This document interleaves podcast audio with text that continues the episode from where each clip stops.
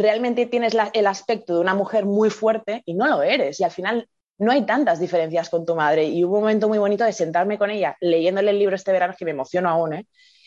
y leerle las historias y decirle, lo siento, mamá. O sea, lo siento, he estado media vida diciéndote, ¿por qué coño te casaste con mi padre? Y de golpe yo he acabado de pareja con alguien parecido.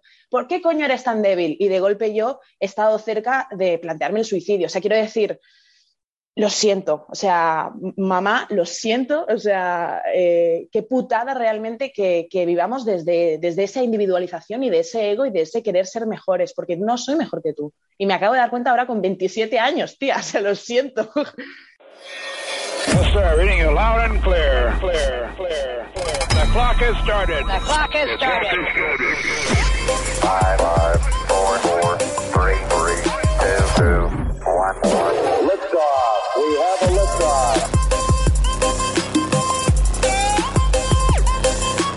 Bienvenidas, bienvenidos a Historias que Marcan. Mi invitada de hoy es Anabel Lorente, es pedagoga, escritora, guionista y la creadora de la serie de animación online y del libro True Story. True Story creo que define muy bien el contenido que hace Anabel porque ella habla de historias reales con un claro mensaje de denuncia social y en clave de humor. Y también define mucho cómo es ella y el episodio y la charla que tenemos hoy porque Anabel es una persona que se anima a hablar de sus miedos, inseguridades, aciertos, errores, y es desde ese lugar donde nacen los temas interesantes y genuinos que tengo la suerte de poder hablar hoy en el episodio número 32 de Historias que Marcan con Anabel Lorente. Ahí vamos. ¿Qué tal, Anabel? ¿Todo bien? Sí, muy bien, muy bien. Te agradezco, te agradezco mucho que hayas aceptado mi invitación para participar en el podcast. Todo bien, la familia bien, la vida bien. Todo bien, todo, en orden. Sí, sí, el COVID bien, quiere decir. yo creo que a estas alturas de que estamos ya nos acostumbramos, ¿no? Un poco al COVID. La verdad es que tristemente sí, tristemente sí. Yo tengo, tengo un amigo en Holanda que me decía que estaba planteando venirse pero ahí lo del salir a la calle con mascarilla no está implementado y me decía, pero ¿no te molesta salir a la calle con mascarilla? Yo le decía, un año saliendo a la calle con mascarilla. No está implementado. No está implementado eh, Creo que ahora, no sé si ahora, ahora hubo un pico de casos, entonces no sé si ahora sí lo implementaron, pero hace un tiempo no. O sea, hasta hace cuatro días realmente en la calle, en restaurantes y eso sí que se tenía que tener esas medidas, pero en la calle podía ir sin mascarilla sin problema. Es curioso lo del COVID, ¿eh? Cómo, cómo se trata, los, cómo los expertos de cada país, porque entiendo serán expertos, eh, lo ven de una manera o de otra. Totalmente, muy sociológicamente interesante. Sí, sí, bueno, da, para hablar y, bueno, y, como, como en todo, salen expertos por todos lados, ¿no? Los expertos eh, certificados, digamos, que tienen el título. Sí, y, que además cada uno tiene su visión, es decir, hay expertos de todo, estará el epidemiólogo, estará el sociólogo, yo, por ejemplo, como pedagoga, también te puedo hacer una aproximación desde el mundo de la educación, como se dice, o sea, cada experto está como COVID, sí, sí, dame tres artículos, te hago tres artículos, por... yo soy experto en algo, todo el mundo es experto en algo, ¿no? Y el COVID es, interseccional, ¿sabes? Sí, lo, que evidenció un poco más, aparte de un montón de cosas, ¿no? De, a nivel social, eh, pero sobre este tema que hablamos de los expertos es como el, tertuliano que hablaba y era específico de política, ahora sabe de COVID, como el que hablaba del corazón, ahora también te, da consejos de COVID. Y, es muy bello porque esto también se, traspasa a los barrios. De golpe tu madre que era experta en cuando tienes una gripe, lo que se tiene que hacer o por qué pasa esto, ¿eh? que todo el mundo se, se, envalentona en los barrios, ahora es como, COVID, no, no, no, esto lo que tienes que hacer es tal y esto pasa por... Y los números no son realmente los números porque es como, deja de mirar Facebook, joder. Sí, sí, sí. Bueno, aquí en el podcast eh, hubo distintos episodios que hablábamos, ¿no? Desde con Ramón Noguera, que es psicólogo, y hablaba un poco de de por qué creemos en mierda, que es un libro de los egos cognitivos, y luego con, con un filósofo profesor que es Eduardo Infante, con el pensamiento crítico, en los chavales que le decían, oye, tú al quien te empieza a hablar de, de COVID, dile primero, defíneme qué es un virus, porque estás, no sabes ni lo que es un virus y me estás definiendo un virus que, que se, todavía de hoy se desconoce. Sí, sí. Es que la, osadía del desconocimiento se, está como viendo mucho ahora mismo en estos temas, ¿no? Yo, yo el otro día le decía, no sé qué se lo decía, pero le decía en plan cachondeo, yo he hecho una limpieza de amigos en 2020. Todos aquellos que usan el término pandemia ya están fuera, ya no están en mi círculo, ¿sabes? Es como, vale, ya está. He hecho, hecho una criba de personas. Bueno, se puede, perdona, estaba poniendo en silencio. Eh, es interminable. Sí, acabas de decir que tú como pedagoga puedes dar, dar, tu opinión y me gustaría, para quien no te ubica, para quien no te conoce mucho, ir, ir poniéndote en contexto tú eres pedagoga, pero me gustaría que me digas, porque se nota que llevas dentro todo el tema de la comunicación, transmitir, lo llevas dentro y te encanta. Y si no me equivoco, hace poco tomaste la decisión de, dejar esa situación cómoda, estable, del esfuerzo que venía detrás para prepararte y, con, un trabajo, si no me equivoco, en la consellería. Bueno, en la Generalitat. Que en, en el ayuntamiento, en un ayuntamiento. Bueno, bueno, sí, en la administración. Bueno, administración. Eh, por apostar por, lo que te gusta, por lo que te apasiona, por una carrera un poco más artística, ¿no? Sí, sí, ha sido sin duda el patinazo más grande que he pegado en mi ¿Patinazo? vida. Bueno, empieza bien, empieza bien. No, no, lo, no, no, lo veía así. Me gustaría acercarme al tema con la humildad que requiere, con la de dejar un trabajo estable, fijo, muy bien pagado, por una vida eh, más o menos artística a 15 días de que se decrete un estado de alarma. Va tomando color, va tomando color. Exacto. Igual no era el momento, tampoco yo esperaba, obviamente, que esto fuera a pasar. Pero sí, sí que es verdad que yo me dedico a la educación. Yo era técnica de educación en un ayuntamiento, llevando programas, proyectos sociales, y yo estaba muy feliz y todo muy bien, pero eh, hubo una, serie de vídeos que hice de denuncia social que se popularizaron y de ahí mi, voz empezó a tener como más eh, repercusión en redes sociales, en entrevistas, en eventos. Entonces, en un punto, hace un año, dije, no puedo compatibilizar las dos porque las dos me exigen mucho tiempo tiro por la del mundo de la comunicación, que total siempre va a haber trabajos de pedagogía y no va a haber ningún tipo de crisis económica otra vez por la cual me cueste encontrar trabajo. Y, me decanté. Y me decanté por el mundo de la comunicación, de ir a eventos, de dar talleres, de dar charlas y casualmente coincidió el COVID, entonces pues Sí que es verdad que he dado alguna charla online y que he participado de forma puntual ¿no? en eventos y cosas de esas, pero obviamente todo mi, trabajo se ha, visto paralizado y a su vez mm, habiendo perdido un puesto fijo, o sea, eso es así. Ya. Perdido, ¿no? Porque ya no, no hay vuelta atrás en Sí, no, no. No, no, o sea, eh, ayer de hecho estaba desayunando con mi, con mi ex jefa, que yo tengo muy buena relación, bueno, en general siempre tengo muy buena relación con la gente que trabajo, y le decía, Tere, no, una placita, y me decía, nena, no, no, es que, no, o sea, es que nos están cerrando proyectos, o sea, es que no, estamos sin subvención para proyectos, por lo tanto no puedo reubicarte, ¿sabes? Y en plan, no, no pasa nada, totalmente, o sea, fue fue mi decisión y soy completamente consecuente, está todo bien. Bueno, quizás sea, sea un, periodo de transición, ¿no? Luego mirando para atrás eh, seguro van a venir.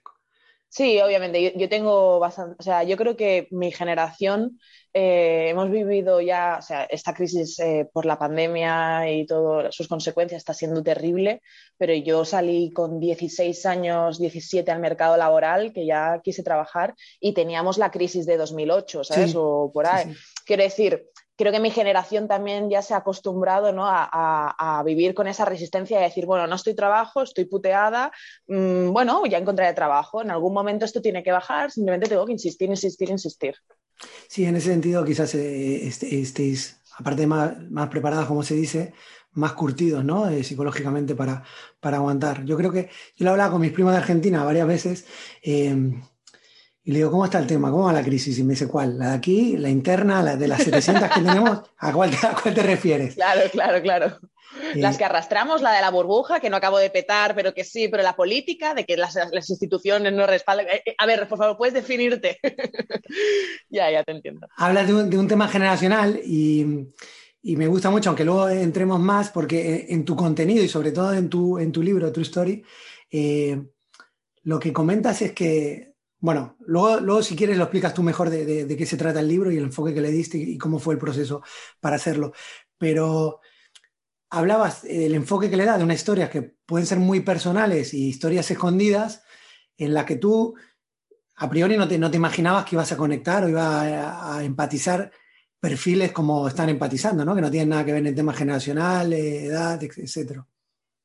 Totalmente, eh, totalmente. Yo pensaba que iba a ser un libro muy íntimo, ¿no?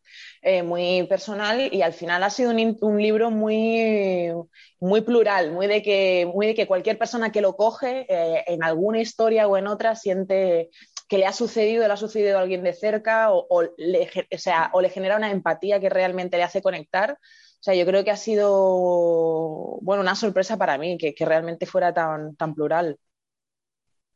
Y para quien no conozca el libro, eh, ¿de qué trata True Story?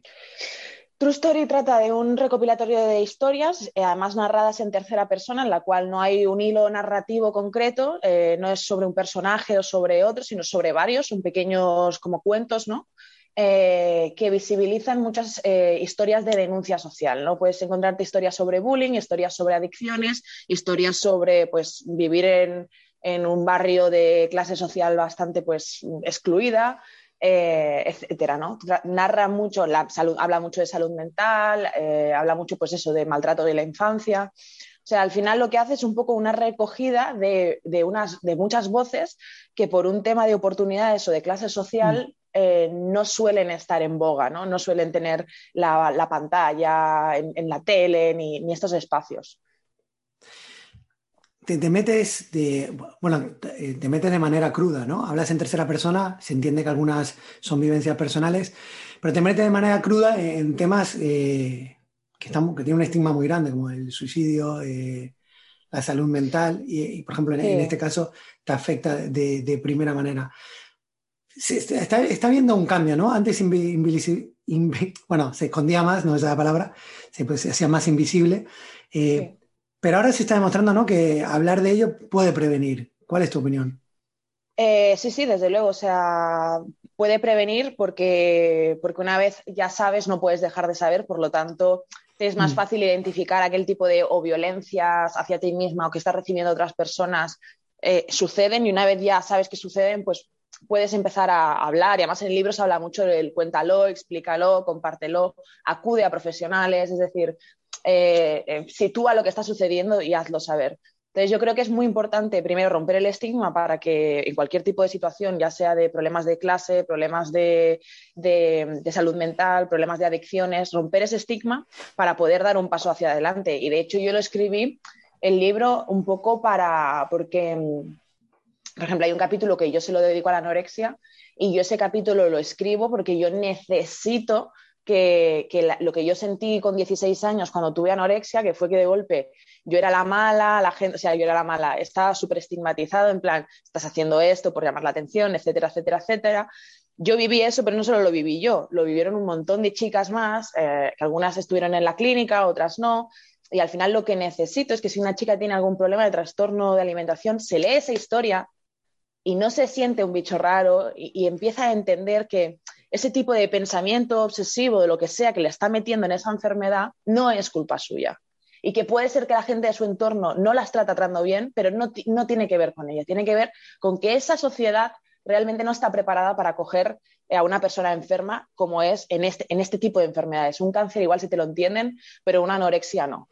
Efectivamente, lo hablaba, hablaba perdona que te diga, lo hablaba con, con una periodista aquí que, tiene un proyecto, Silvia Melero tiene un proyecto de Luto en Colores, que es que surge cuando su hermana decide, bueno, decide, se suicida, ¿no? Y, más que prevenir es un proyecto para acompañar eh, eh, a la gente que se queda, ¿no? Que normalmente cuando pierdes a un familiar te queda ese sentimiento de culpa, pues ella para acompañar. Y, una de las cosas que decía es eso, es que con las eh, enfermedades mentales, lo que acabas de comentar tú, el cáncer, pues tú te esperas que si te lo diagnostiquen pueda tener un final trágico como la muerte, pero las enfermedades mentales, como no se ven, se, achacan a otras cosas, ¿no? Como tirar la toalla, etc. Entonces, visibilizarlo de esa manera es genial. Y yo creo que la primera vez que, se, que yo me llegó el mensaje fue hace mucho tiempo. Llegó el programa de Jordi Évole, eh, Salvados, hizo un tema de la depresión y, estaba gente a lo mejor un poco más anónima, y Iván Ferreiro. Y una de las chicas,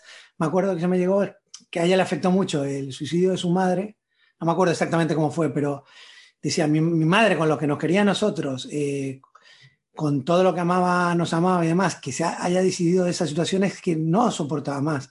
Es que me quedo con todo lo que tuvo que aguantar antes, ¿no? Entonces, empatizar de esta manera y que, el mensaje llegue es así. Y creo que la clave lo que dices tú, es que las enfermedades mentales no se ven y escuchas a gente diciendo barbaridades, ¿no? Es un cobarde, etcétera. Sí.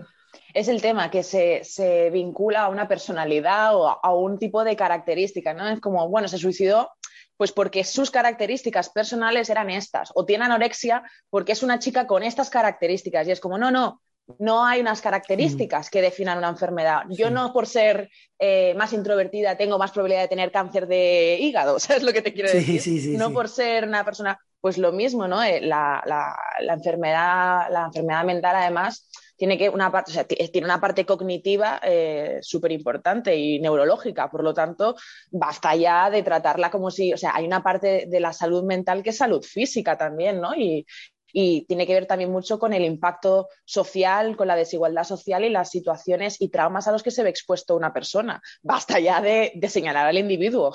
Sí.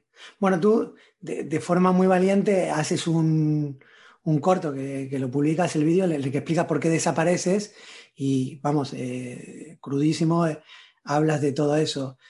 Si no te importa, ¿puedes, puedes hablar de, ese tema?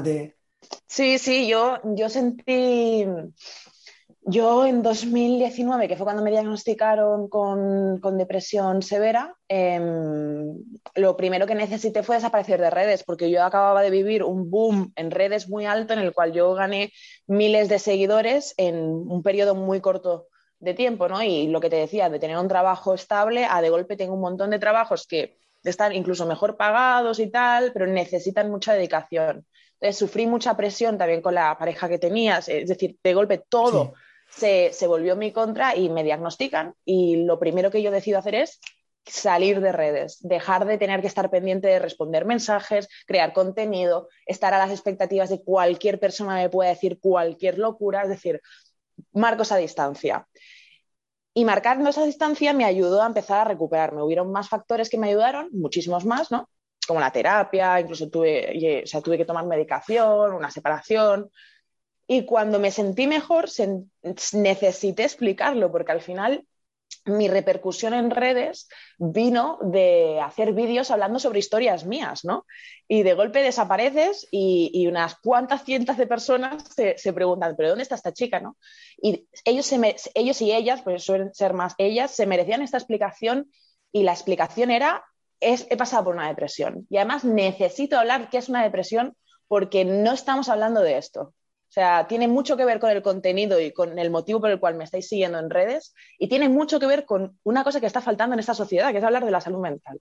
Entonces hice ese vídeo eh, un poco como explicación ¿no? y, regalo a la gente que ha seguido ahí todo ese tiempo y luego como herramienta de, que es un, yo creo que es un corto duro, pero a su vez es un corto muy esperanzador, muy de decir, bueno, eh, esto es una mierda, pero estoy aquí, estoy viva, estoy en un proceso de mejora, ¿no?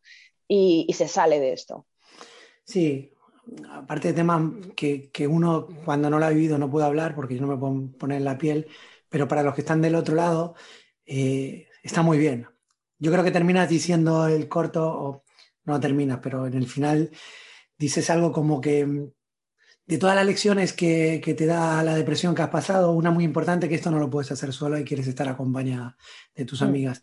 Ese mensaje es muy bueno para, en primer lugar, para tus amigas, para decir, joder, eh, si ya lo hacía con ganas, lo voy a hacer más, entiendo, y porque eso a cualquiera le llena de orgullo ayudar a un amigo que se le quiere, pero también para otros amigos, ¿no? Para, para alguien que tú a lo mejor no, no, no está diagnosticado, no lo ha hecho público, decir, bueno, voy a estar ahí y, y darte cuenta que el apoyo, que el apoyo es fundamental. Yo creo que dentro de todas las cosas que dices, eso es muy bueno para los que estamos eh, al otro lado, ¿no? Para empatizar más.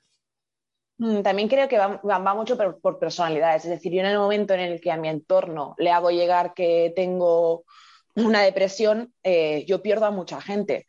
Pierdo a mucha gente eh, también porque, bueno, el, una de mis mejores amigas, pues Em, me dijo, eh, es que en la vida no has tomado las decisiones correctas, yo no voy a ir aquí y a darte una palmadita en la espalda, tienes que espabilar, eh, chica, pues es lo que hay, pues no bebas tanto, pues sabes, empiezan así y es como, hostia, es una putada, es una persona que lleva en mi vida quizá 20 años, pero se acaba, tengo que distanciarme. O mi pareja de golpe se lo ocultaba a su familia, ¿sabes? Es como, sí, te apoyo todo lo que tú quieras, pero nadie puede saber que mi pareja está pasando por una depresión porque qué vergüenza, ¿no? ¿Cómo lo encajamos? Mm. Entonces, de golpe también tú tienes que ser capaz de decir, o sea, a mí, yo en el, en el corto hablo de que mis amigas me apoyaron, pero fueron mis amigas las cuatro que se han quedado por, porque una, pues eso, en su familia también había habido un diagnóstico de depresión y podía entenderme. Otra, porque también es pedagoga como yo y ha visto pues una realidad social muy distinta. Otra, pues porque ella también lo pasó. Es decir, al final tuve que hacer una criba en mi círculo y decir quién sí me ayuda y quién no me está ayudando, quién me tira más para abajo. Entonces,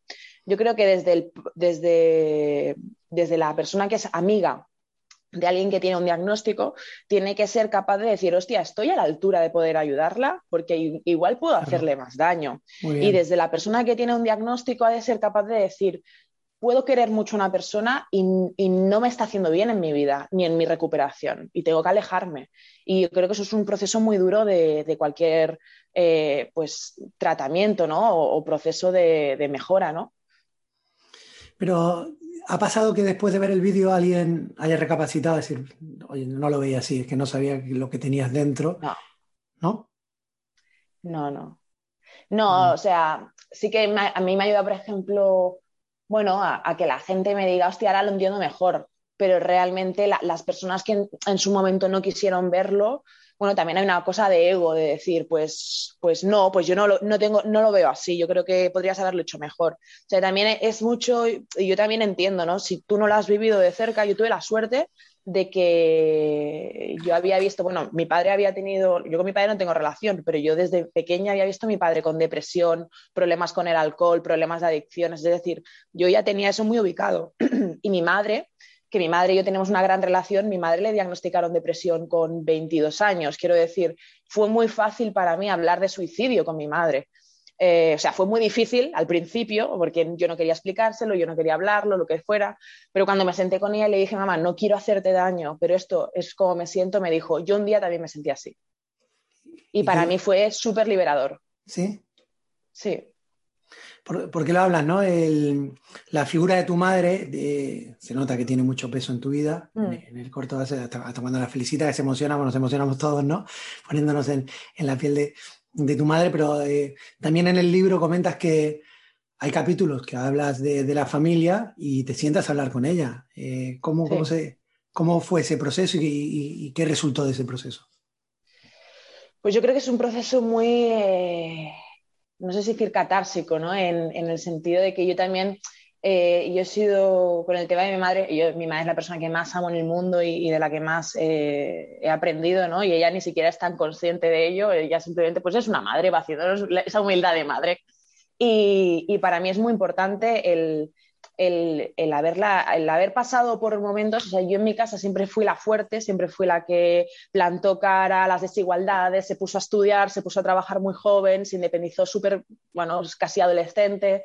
Y, y, mi madre siempre me había visto como la fuerte. Y yo con ella siempre había sido muy juzgona de decir, pues, ¿por qué estás aguantando maltratadores? ¿Por qué estás aguantando esas situaciones? ¿Por qué, tiene, ¿por qué siempre estás como tan agachada, tan baja, no alzas la voz, etcétera? Y pasar por una depresión y pasar por una relación muy parecida a las que pasó mi madre, hizo que cuando yo ya estaba en la mierda eh, más profunda y, dije, hostia,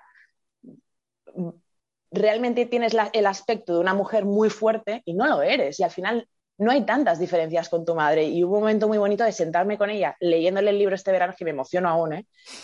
y leerle las historias y decirle, lo siento, mamá. O sea, lo siento, he estado media vida diciéndote, ¿por qué coño te casaste con tu, mi padre? Y de golpe yo he acabado de pareja con alguien parecido. ¿Por qué coño eres tan débil? Y de golpe yo he estado cerca de plantearme el suicidio. O sea, quiero decir, lo siento, o sea, mamá, lo siento, o sea, eh, qué putada realmente que, vivamos desde, desde, esa individualización y de ese ego y de ese querer ser mejores, porque no soy mejor que tú. Y me acabo de dar cuenta ahora con 27 años, tía, se lo siento. y fue muy bonito. qué bonito, muy bien. Tu madre muy orgullosa de ti, ¿no? Sí, sí, sí, mi madre, no. mi madre ya, bueno, mi madre ya cuando el día que le dije que entraba en una carrera, mi madre ya se puso a llorar, ni se lo creía. O sea, también hay que entender que mi madre viene de, un background y de una familia muy complicada. Es una persona que apenas tuvo acceso a la educación, es una persona que, bueno, que tiene un mundo muy limitado por, pues, pues porque socialmente no ha tenido las mismas oportunidades que cualquier otra persona. Y para ella ver que yo, cualquier oportunidad que ella me ha ayudado a tener, porque al final ella no ha tenido eh, eh, estudios, pero a mí siempre me ha dado una habitación compartida con ella y un escritorio para que pudiera estar ahí, ¿no? Y me ha, me ha traído café para que por las noches estudiara, para que fuera el día siguiente a la facultad. O sea, al final ella también se siente parte de mis victorias. Y eso creo que, es muy importante, porque, y eso yo es una cosa que siempre, sé yo me acuerdo, además ayer lo hablaba con una amiga mía, que en mi graduación, yo cuando me dieron el título se lo di a mi madre. Le dije, esto, esto, es, esto es nuestro. O sea, quiero decir, claro que yo me, he comido todos los exámenes y claro que a mí me va a servir para, encontrar trabajo, pero quiero que este título te lo sientas como tuyo, porque si yo no tengo una madre que me da cariño, que me da comida, que cuando a mí me niegan la beca de la facultad un año, ella me ayuda a pagar esa matrícula con, con esfuerzo, ¿sabes? Si yo no tengo todo, todo ese entorno, aquí nadie se saca una carrera y se lo debo a ella, no se lo debo a nadie más, ¿no? Y ella lo, entendió, ¿no? Eh, o sea, se emocionó por una parte de orgullo de madre y por otra de decir, hostia, eso también tiene mi nombre, ¿no? Como toda la vida me han hecho sentir que yo no he hecho nada y que yo no valgo para nada y mi hija de golpe es alguien muy grande y lo primero que hace es decir, eh, y mi madre es parte de, todo este reconocimiento. No sé, es, muy bello lo que tengo con esta señora. Sí, no, no, por supuesto. Aparte, tu madre no la conozco, ¿no? Pero, entiendo cómo, cómo, te tiene que querer y decías que venía de un entorno distinto, con distintas oportunidades. Hacen suyas, ¿no? Te quieren, quieren tanto a los hijos que las vivencias que no han podido vivir por falta de oportunidades, cuando la vive su hijo o su hija, las hacen suya y la disfrutan. Eh, entonces, eh, aparte de todo lo bonito que dices, es, me imagino eh, lo, lo, lo, que estará viviendo contigo, que es que se nota, vamos. Sí, sí la, la, parte buena y la parte mala, porque también es de golpe, claro, cuando te expones públicamente también tienes unos riesgos, ¿no? Y tienes unas consecuencias. Y, claro, para mí aún una chica pues que pues del siglo XXI, así muy actualizada, entiendo lo que se lo dio en redes, entiendo lo que es el precio por la exposición o por que no es un precio al final, es una condena, ¿no? O etcétera, etcétera, etcétera, que no me traten, que en espacios públicos me traten menos por ser joven o por ser mujer. Yo esto lo puedo más o menos enfocar, pero mi madre ver eso eh, la destroza, ¿sabes? Eh, porque es una madre es una madre que además tiene el conocimiento que tiene, ¿no? Entonces, no todo siempre es bueno. Háblame de eso, de, porque claro, tú pasaste, lo decías, de, tener pocos seguidores a un montón, hablas de temas eh, sociales y, temas de, opinión, y en cualquier tema de opinión al que hables, el vertedero de Twitter eh, te va a atacar a muerte de un lado o de otro, da igual. Cuando, cuando hilas un poco a, a un punto, y te puedes equivocar, pero sin equivocarte, van a muerte hay odio, odio programado, odio que, ya viene teledirigido, de cualquier lado. ¿Cómo lo llevaste eso? Yo lo llevé muy mal al principio, pero tuve la suerte de que también a través de las redes eh, empecé a tener amistades de gente que tenía, pues eso, seguidores, de, bueno, que estábamos metidos en diferentes temas, igual pues yo qué sé, otra chica que no tiene tanto que ver con este tema, pero es locutora, mi amiga Nikki, nos conocimos por redes. Y de ahí, pues venga, vamos a hacer unas sidras y nos vamos a hacer unas sidras. Y la tía me explica, mira, yo que ya llevo en redes todo este tiempo, porque además el tema conmigo fue de que yo apenas usaba las redes, o sea, yo no estaba en Twitter tampoco, yo no, consumía Twitter. De golpe subo un vídeo a Twitter porque toca y, y empiezo a conocer la plataforma en la medida en la que esa fama me, me empieza a afectar. Es decir, necesitaba a alguien que desde fuera me dijera, tienes que bloquearte mensajes de gente que no te sigue, tienes que bloquear esto, tienes que cerrar esto. Entonces, bueno, fue un aprendizaje acelerado de qué medidas puedo tomar para realmente todo ese odio eh, apartarlo y evadirlo y no, no, no escucharlo. Y, realmente he, aprendido a no entrar, pero en ese momento, que, que, ahora mismo tampoco tengo la exposición que tenía antes, pero antes, por ejemplo, que mis cuentas se veían no sé cuántas veces al día por no sé cuántas cientos o miles de personas, eh, era mucho más directo. Y hay gente que, por, si me ponen un comentario negativo y yo no les doy bola porque simplemente no lo veo, van a ir a mensajes. Y si no van por mensajes, si no los lees por mensajes, van a ir al correo. Y si no los lees por el correo porque no sé qué, van a ir, sí, sí. ¿Así obsesivos eh, son? Sí, sí, sí, sí, sí, sí, realmente sí. Realmente hay, todo un tema ahí con el odio en Internet que, es tremendo. Y bueno, y yo creo que en ese momento lo gestioné mal porque ya te digo, tenía muchos frentes abiertos y fue muy de golpe y yo no conocía el medio. Y hoy en día, pues me lo tomo distinto, participo de forma diferente. Bien.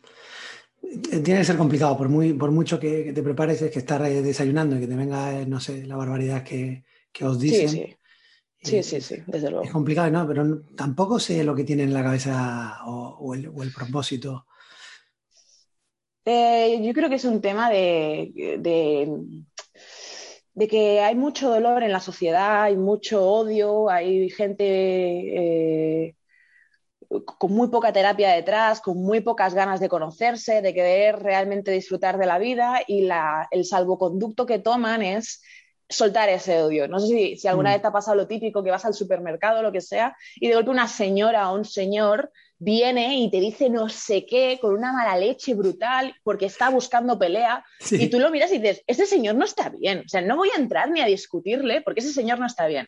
Bueno, pues Twitter es ese señor en un espacio que es el supermercado de eh, las opiniones y ese señor se repite como si fueran, ¿sabes? En Matrix, eh, el hombre eh, agente Smith, pues todo, hay un montón de agentes Smith y es gente que está súper infeliz con su vida y que la única forma que ha entendido para gestionar todo ese dolor y esa rabia es porque eres no sé qué, y se ponen a escribir como, vale, me parece estupendo, señor, y yo no tengo tiempo para esto, tengo que lavar los platos, tengo que leer un libro, no puedo.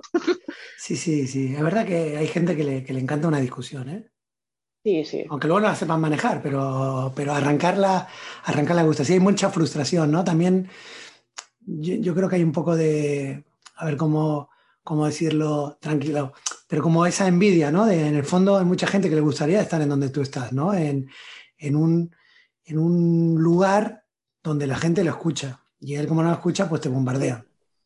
Exacto, es, es, el cuestionar constantemente, ¿no? El, porque además el, odio parece que llega más que el cariño, ¿no? Es decir, yo me acuerdo, yo hacía vídeos y quizá tenía 200 comentarios y de 205 eran hirientes. Y, 150 y pico eran como, o sea, 195 eran buenísimos, pero 5 eran hirientes y te quedas con los 5. Entonces, ellos lo saben, ellos lo saben, porque el odio funciona hacia los dos lados y ese de golpe estoy retando a esta tía, no sé qué, no sé cuántos y tal, y de golpe me contesta, he conseguido que una chica que tiene casi 27.000 seguidores me dé bola, eso para ellos es una victoria. Para una persona que tiene quizá 20 seguidores, que nadie le, da ni caso, que pone tweets todo el rato, intenta interpelar a todo el mundo y no hay manera, es como un niño pequeño. Yo que soy pedagoga, los veo como un niño pequeño. ¡Ah! Es el típico niño que está en la pataleta de los tres años que te coge, te arma una, que te empieza a romper juguetes, a pegarle a todos los niños, que lo tienes que agarrar y decirle, ¿qué quieres? Y el niño es como, atención. Sí. Lo que quiero es atención. Sí, es verdad. Pero, también es, cierto lo que comentas, perdona, eh, lo que comentas de que lo negativo, lo crítico, o sea, tú generas contenido muy bueno, puedes generar un contenido muy bueno y, te cuesta eh, eh, a lo mejor escalar, ¿no? En seguidores. Pero si yo me pongo a, meter mierda a muerte de, un político a derecha o a izquierda a cuchillo, los seguidores que lo odian te van a seguir más. O sea, un comentario poco infundado, pero de a muerte, con, tres frases. Con tres frases un poco, un poco buenas, que has copiado de otro, porque en Twitter ves que los mensajes dicen, ¿cómo se puede repetir este chiste en una hora 82 veces? Pero si vas a cuchillo, dice este de los nuestros, lo sigo. Sí, sí funciona así realmente. O sea, si realmente lo que quieren es. O sea, por eso yo siento que hay gente que tiene unos objetivos distintos a los míos. Al final, yo por lo que hacía True Stories o por lo que hablo cuando hablo es porque necesito hablar sobre un mensaje más que ganar o no ganar seguidores, porque al final esto tampoco me da un rédito económico, la verdad. Eh, pero entiendo que haya gente que no, entiendo que haya gente que, le funciona diferente. Pues estupendo en tu carrera de, generar odio para ganar seguidores, perfecto. Yo no te voy a dar ni uno, es decir, yo ni te voy a contestar. O sea, no, lo siento, pero yo no te voy a. En la pataleta te la vas a comer solo. Yo es que ni lo voy a ver el mensaje. E, esa es así. Bueno. Y mm, hiciste una. Eh, cambiando un poquito de. yéndonos a otro tema, hiciste un. Un artículo que, que me llamó la atención que era ¿cómo era? Que los autocuidados no se conviertan en autoexigencia, ¿no? Y hablando de, eso, de esa vida idealizada que nos proyectan las redes, de todas las cosas que tienes que hacer, ¿Cómo, llevas eso y qué planteamiento le diste al artículo para quien, no lo leyó? Pues em, me cuesta hoy en día aún. O sea, yo hago mucho de escribir cosas como si, o sea, escribo sobre cosas que, a mí me están costando o sea, generar, ¿no? Yo soy una persona como muy exigente que de golpe, eh, pues eso, ¿no? Es como, Anabel, tienes que salir a correr. Y para mí ya es como, a partir de ahora ya lo siento como una obligación. Tengo que salir a correr para sentirme bien, pero ya el hecho de yo imponerme que tengo que salir a correr ya se vuelve una obligación. Entonces e, empieza ahí el debate en tu cabeza, o sea, el debate, la discusión de decir, sí, tienes que salir a correr, no, no tiene que ser una obligación. Sí, tienes que estar pendiente del trabajo, tienes que generar espacios para tal, no, no tiene que ser un motivo de ansiedad, ¿no? Es como todo el rato equilibrar esa balanza y, en este sentido, lo que, lo que en ese, lo que me acuerdo que hice como un esquema en el que además pues, dejé a la gente que participara, que era como una escalera en la que la gente podía poner aquello que ellos querían, ¿sabes? Como, ¿qué, qué es para mí autocuidado y qué es para mí importante? Entonces, no hace falta que tiremos de los tópicos de salir a correr, comer sano, eh, trabajar no sé cuántas horas. No, también, o sea, para mí una de las cosas más de pico era llamar a mi madre. O sea, yo, si, no me obligo a llamar a mi madre, yo no llamo a esta señora, ¿sabes? O sea, si no me obligo a ir a comer con ella, no, no lo hago. No porque no la quiera, es, evidente que la amo, es evidente que me va bien estar con mi madre. Pero bueno, vivimos en esta neurosis de, pues, del día a día, ¿no? Y autocuidados también es tonterías como esta. Entonces, lo que hacía en el artículo era poner en valor el decir, no, tus autocuidados los decides tú, no los decide un artículo que te dice que de golpe hay que hacer esto y hay que hacer lo otro, ¿no? Puede ser algo tan simple como una llamada, ya está. ¿Y qué, te sorprendió? ¿Qué decían así curioso?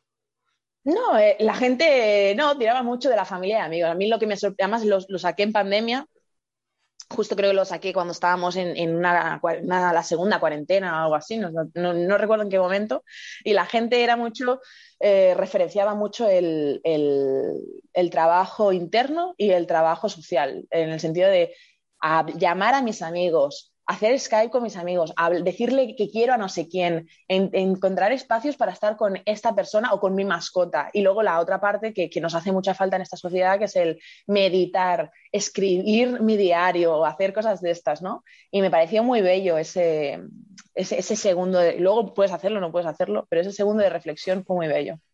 Sí, me gustó, ¿no? Porque hay una, ahora hay como una presión para, buscar, bueno, todos los mensajes que nos dan, coaching, autoayuda, etcétera, para buscar esa, esa felicidad y al final hay mucho hipocondríaco emocional, ¿no? De la búsqueda, la búsqueda y nunca, nunca se sacia.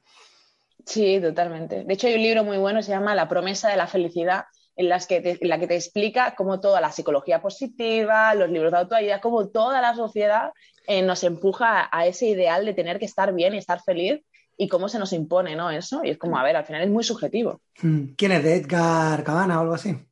No, es de una chica que se llama, creo que era Sarah Ahmed o algo así. Sarah Ahmed creo que era. Vale. o la... o algo así. Ah, no, Edgar Cabana es Happycracia, que, lo, que va, también habla de... Del mismo rollo, sí sí, sí sí. sí, Y de hecho ahora, justo antes de empezar la charla contigo, estaba viendo el último podcast que sacó ayer Russell Brand y habla de la procrastinación y dentro de la procrastinación habla de esto, ¿no? De en plan qué es para mí importante y no. Al final, ¿cómo vamos a valorar eso? ¿no? Es, es un tema importante. Sí, ¿qué escuchas? Eh, ¿Qué podcast escuchas?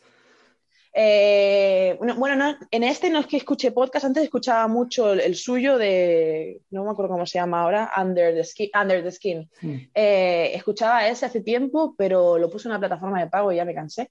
Ya no, no, no, no era lo mismo. Entonces lo que hago es que cada día sube vídeo a YouTube hablando sobre algún tema relevante social. ¿no? Eh, en este caso hablaba de la procrastinación, porque ahora de golpe han dicho que la procrastinación eh, puede tener factores genéticos. Entonces, si, te está costando ponerte a trabajar, echa la culpa a tu madre, ¿no? o a tu padre. Sí, entonces, además el tipo es cómico, entonces es muy gracioso escucharlo porque de golpe te está hablando de algo social que es muy interesante y te de 30 millones de bromas en 10 minutos. Entonces, ya me he acostumbrado a cada mañana, me hago el cafecito y, voy, y veo 10 minutos de, de, del vídeo. un ojo, no, no sabía que estaba subiendo subiendo vídeos. Sí. bueno. Sí, no, tiene una comunidad, o sea, está haciendo un trabajo de O sea, yo a veces lo pienso y digo, tía, tienes tú también una comunidad, deberías empezar a hacer cosas así.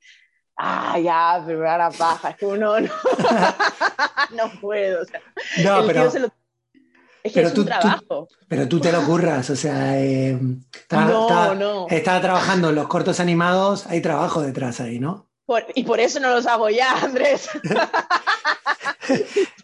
y por eso duraron lo que duraron, porque es muchísimo trabajo hacer, eh, hacer un corto animado, muchísimo trabajo. Pero, pero hablamos, eh, y tú te muestras, ¿no? Siempre las, dos caras, ¿no? Y hablamos de eso. Hemos criticado el seguidores, pero pegarte un curro tremendo para que te no te lo vea nadie, está, está muy bien que, que los tuyos, o sea, gusta, ¿no? Que, que, luego tenga visibilidad, porque hay mucho trabajo, hay un mensaje duro y luego que no te escuchen, jode, ¿no? Un poco. Bueno, yo creo que sí, eh, pero yo creo que también hay que ser consciente de que si te gusta lo que haces, si te gusta el arte, si te gusta, si tienes una pasión, al final o sea, yo, por ejemplo, que he dado muchos talleres y charlas sobre, pues eso, ¿no? Storytelling o la gente, la gente viene a estas charlas en plan, ¿cómo se, cómo se tiene el éxito en Internet? Es como, pero o sea, todo el mundo tiene la, misma idea. A veces no pensamos que son solo los adolescentes y una mierda. Y los treintañeros y cuarentañeros también tienen el, el éxito en Internet como una prioridad, ¿no? Y es como, tío, o sea, si, si, algo te gusta hacerlo, mm. ¿qué más da el puñetero éxito? O sea, yo antes de hacer vídeos animados pintaba cuadros y no pintaba cuadros porque eh, yo fuera a hacer una exposición o fuera o yo he tomado clases de pintura. ¿Qué va? Lo mm. hacía porque era mi forma de expresión y ya está. De golpe hice vídeos animados, tuvieron una repercusión, perfecto. Eh, de golpe escribí un libro que tampoco ha tenido tantísima repercusión, pero bueno, que sí que está funcionando, perfecto. Luego me pondré a trabajar en otra cosa y tendrá o no repercusión, pero ¿qué es lo que, qué es lo que está molando? Ponerme. O sea, a mí lo que me molaba era e, estar ahí escribiendo mis ideas, revisármelo, leérselo a alguien, ¿sabes? Igual que pintar un cuadro, después vienen mis amigos y se lo enseño y cada uno ve una cosa distinta, igual que mis vídeos, pues de golpe, o sea, que seguiría haciéndolo, tuviese más o menos repercusión. Y yo creo que esa es la clave que la gente tiene que acabar de entender, ¿no? El plan, deja de darte, de fustigarte porque no tienes el éxito en Internet, porque al final e, es una falta de respeto a ti y a tu arte. Sí.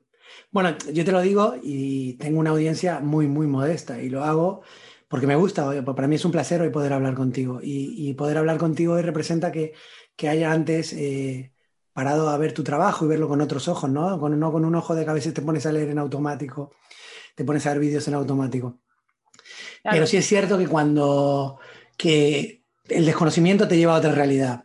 ¿Qué te quiero decir? Que, por ejemplo, yo, antes de ver los números de podcast, tú veías un vídeo en YouTube de, no sé, cómo pelar eh, un aguacate con la mano izquierda. Lo acabo de inventar. 30.000 visitas. Pues tú dices, un podcast chulo, andaré por ahí. Y los números no, no pasan de las tres, a las tres cifras no llegan a veces. Pero, pero eh, también te, te baja el ego te, baja a decir, bueno, tampoco tienes que ser tan profesional, porque el que te quiera escuchar, escucha tu contenido, ¿no? Y te baja un poco de estas ideas de, bueno, es un proyecto tal, y luego es un currazo. Entonces es un currazo mínimo. Contra una audiencia pequeña, a mí a lo mejor me llegan 5 o 10 mensajes de gente desconocida. Eh, pues eso me, me, llena más que cualquier otra cosa. Que el de mi amigo, que ya no me lo creo, que de, sí, sí, lo escuché. Y sé que a lo mejor ni lo escuchó. a mí me pasa lo mismo con mis vídeos. Yo hago vídeos semanales para una cadena de tele y mis amigas es como, no, yo, sé que no lo veis, chicas. Ah, no, no, no lo veo. Entonces lo que hago es que a veces organizo cenas y de golpe les pongo todos los vídeos uno tras otro. Ellas también me lo piden, ¿no? Pero, pero sí, al final es como, bueno, mientras tengas tus... Yo también te digo, yo he tenido una audiencia muy grande y, y llegué a mucha gente con True Story y, es lo, y lo que te digo es cuando un vídeo tuyo lo ve medio millón de personas, hay una probabilidad de que de estas personas muchas te van a aplaudir y te van a dar la palmadita y hay otra, otra parte de esa estadística que van a ir a hacerte daño y van a ir a odiarte, ¿no? Mm. Y yo ahora no tengo tantos seguidores, eh, creo que en Instagram tengo 16.000, que, que no es, o sea, que es poquito, ¿no? Pero la gente que me habla realmente, la gente que se ve mis vídeos, la gente que se ve mi trabajo, es gente maravillosa es gente que lleva dos años apoyándome, tres años apoyándome, que ya conoce mi recorrido, que mm. pues como tú, ¿no? Que de golpe te paras a ver el vídeo, te paras a pensar, te interesa el, o sea, el de golpe hay una relación, hay algún tipo de relación. Y, y, siento y siempre tengo el miedo de decir, si algún día vuelvo a tener otro pico de seguidores, siento que voy a perder esa autenticidad de la gente que me sigue. Porque antes la gente, o sea, antes cuando pegué el boom, la gente, yo le respondía en plan, ah, qué bien que te haya gustado mi vídeo, no sé qué, y hacía pantallazos y lo ponía, eh, Anabel me ha respuesto, Anabel me ha respuesto, mira, qué afortunado. O me pedían fotos y a mí todo esto se me hace muy extraño porque es como, ¿hasta qué punto esa idolatría no te está permitiendo ver lo que yo estoy queriendo transmitirte, pero al final yo no estoy haciendo, yo no te pongo selfies míos, yo no vengo aquí a que me aplaudas lo guapa que soy o, lo, bien que cocino, no, yo, te vengo a debatir ideas, yo te vengo a, soltar eh, conceptos, ¿no? Y me gustaría escuchar la vuelta que tú le das. Entonces, si te quedas solo en la idolatría, mm. estás perdiéndote mi objetivo. Entonces, también me da miedo a veces eh, volver a tener otro crecimiento. Bueno, muchas veces en admiración, ¿no? Eh, te, ven, te ven y que le respondas eh, le hace sentir importante y, a lo mejor lo entienden igual. Yo creo que el que te sigue de sobra sabe cuál es tu mensaje, ¿no? el que te sigue durante ¿No sabes? Sí, el que me sigue sí. O sea, sí, sí hay una parte, hay un porcentaje de gente que sí, pero luego también vivimos en una sociedad en la que necesitamos ídolos y necesitamos idolatrar a la gente. Y yo creo que ahí se pierde mucho. Y a mí me da mucha lástima cuando realmente la gente eh, o por ejemplo yo saco un tema y la gente me, o sea, que qué genial, ¿no? El, que me apoyen y que me den la razón y que, y que, estén ahí pero yo no he venido a este mundo a, ser perfecta ni a que me den la razón, yo he venido a convivir y a cooperar y a construir. Entonces, cuando hay cualquier debate y mi palabra, por ser Anabel, pasa por encima, es como, no, pero lo ha dicho Anabel, ¿no? Que es una persona formada, que es una persona, bueno, y, mm. también me, y yo también he sido la persona más machista del mundo y he sido súper mal educada y he tenido comportamientos de mierda y quizá ahora estoy teniendo un comportamiento de mierda y en cinco años me doy cuenta, por lo tanto, mm. cuidado con dar por hecho que todo lo que yo digo tiene que ser eh, idolatrado, ¿sabes? O, sublevado a otros discursos. Mm. Entonces, eso es lo que me da miedo de las redes. Bueno, a título personal. A mí, eso lo que dices es, muy cierto, pero quizás más que, me da más miedo, más que el que lo idolatra, ¿no? O sea, que yo te, te idolatra a ti, Anabel es la que tiene razón, más miedo me da el que se cree el abanderado y el que tiene la razón. Es decir, en temas tan abiertos como puede ser el feminismo, eh, o te hago el feminismo o te puedo hablar de cualquier otra, política ya ni te digo, está el abanderado que es, no, ojito, está la razón y, ella, ella está en otra vertiente y ahora lo que quiere es meterse... Pero, ¿De qué me estás hablando? Me, da más miedo lo otro, ¿no? Lo, las censuras y él se está metiendo en mi parcela. Tengo la bandera de libertad, pero cuando te metes en mi libertad, ya, ya no, no, existe. y el jugar a bandos. A mí me duele mucho de, de, redes y de personajes que se juega a bandos. En plan, estás en un bando o no estás en un bando, ¿no? Ah, bueno. En plan, Yo, ayer no sé si viste, puse un artículo sobre Barbie Japuta, que hizo un artículo muy bueno hablando, bueno, es una, es una chica que ha sufrido mucho acoso. Y, subió un artículo súper bueno sobre el tema de Rocío Carrasco, violencia machista y cómo mm. Telecinco ah, de golpe en salsa. lo escribió ella. Sí, lo escribió eh, y, además lo publicó ayer. Y yo me hice resonancia en mis redes porque me pareció, me parece, un artículo súper bien redactado y que destapa muchas claves sociales que tenemos que repensar.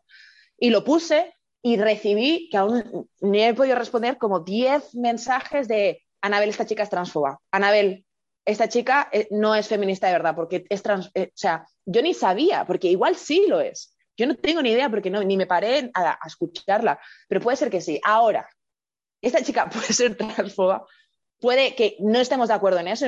Yo, en este caso, soy de las feministas que eh, no, soy transfoba. Bueno, ellas no le llaman, se llaman TERF. Yo no me considero TERF, pero que ella sea TERF y yo no sea TERF no implica que yo tenga que echar por tierra sus artículos. Tiene un artículo que vale la pena, que es divino.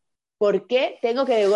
Podemos tener una mentalidad más plástica y mis seguidoras podéis no acusarme de estar dándole apoyo a una ideología como es la transfobia por simplemente enlazar este, o sea, no puedes obligarme a cancelar a mm. una persona. Yo no, yo no tengo este poder y no nos va bien como sociedad. No, y aparte porque piensa en un punto distinto que tú, en un punto de, yo que sé, a lo mejor tenéis 10 puntos muy importantes en común y en uno eh, lo veis de manera distinta.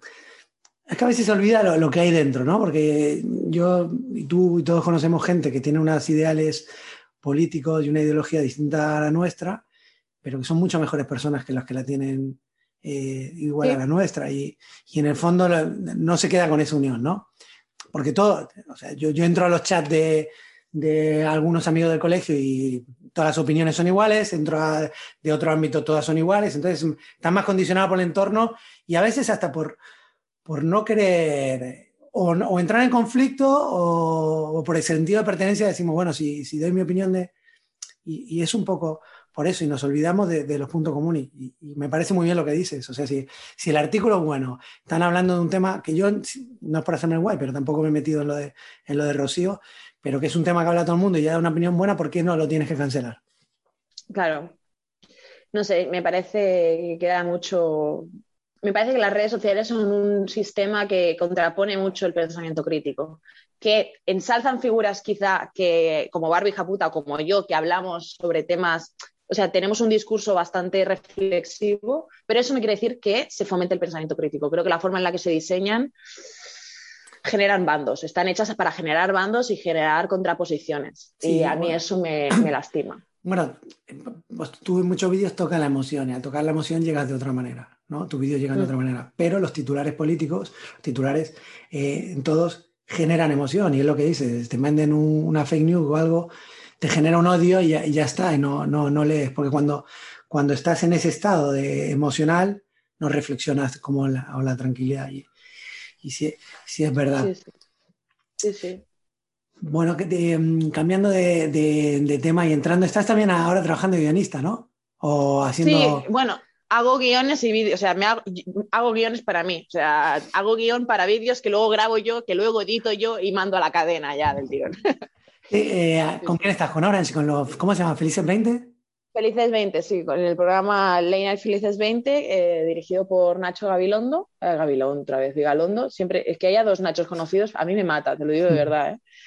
¿eh? Nacho Vigalondo, que es un tío excelente. Y, y, sí, hago una sección semanal en la que les envío un vídeo haciendo cualquier tontería. Yo no sé ni por qué siguen contratándome. Está, está maravilloso. maravilloso. ¿Te, sientes, ¿Te sientes cómoda en esa faceta de son más, más de humor, ¿no?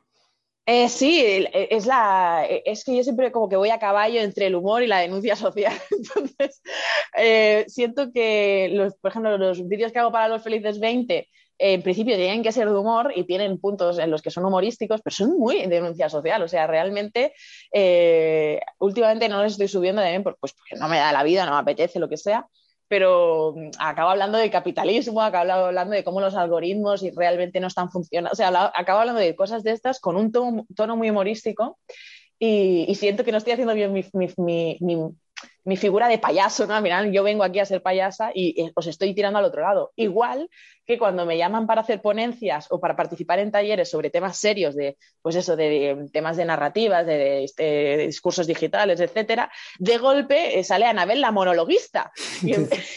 Pero engancha, engancha.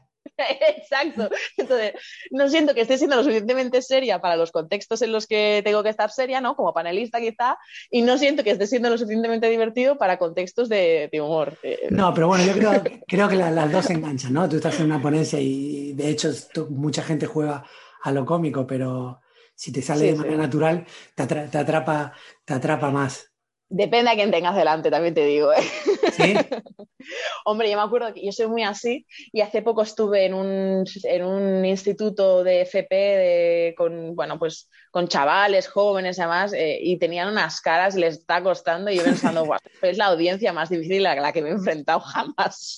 Sí, notabas bueno, porque también te digo, o sea, o sea, bueno, eran chavales que estaban estudiando, eran quizá a las 7 de la tarde, estaban cansados de todo el día estudiar. Eh, también la situación para mismo para un chaval de 16, 17 años eh, es muy precaria, sobre todo en todo el mundo del FP o de la exclusión social o de donde sea, de diferentes ámbitos que venían. Y no estás para bromas, ¿sabes? Estás ahí porque tienes que estar, estás obligado. Y habían, por ejemplo, tres chicas o dos chicas que estaban durmiendo, ¿sabes? Como, pero, pero que no las voy a juzgar, porque yo a su edad también estaba haciendo un curso, me obligaban a ir a charlas y yo había trabajado toda la mañana y me quedaba dormida. O sea, para mí era como, por favor, que alguien les ponga una mantita, ya, ya está todo bien. Pero sí, sí, que hay audiencias durísimas, durísimas. ¿Cuál es la más dura, la más joven? ¿Cuál es una audiencia dura para ti? Para mí una audiencia dura es encontrarme con lo que fui yo, que es un adolescente con problemas. O sea, realmente alguien que, se, que le da igual todo. O sea, o sea, al final yo, si alguien no, se ríe o no conecta conmigo, adulto o mayor, eh, me da bastante igual, no, me da bastante importancia.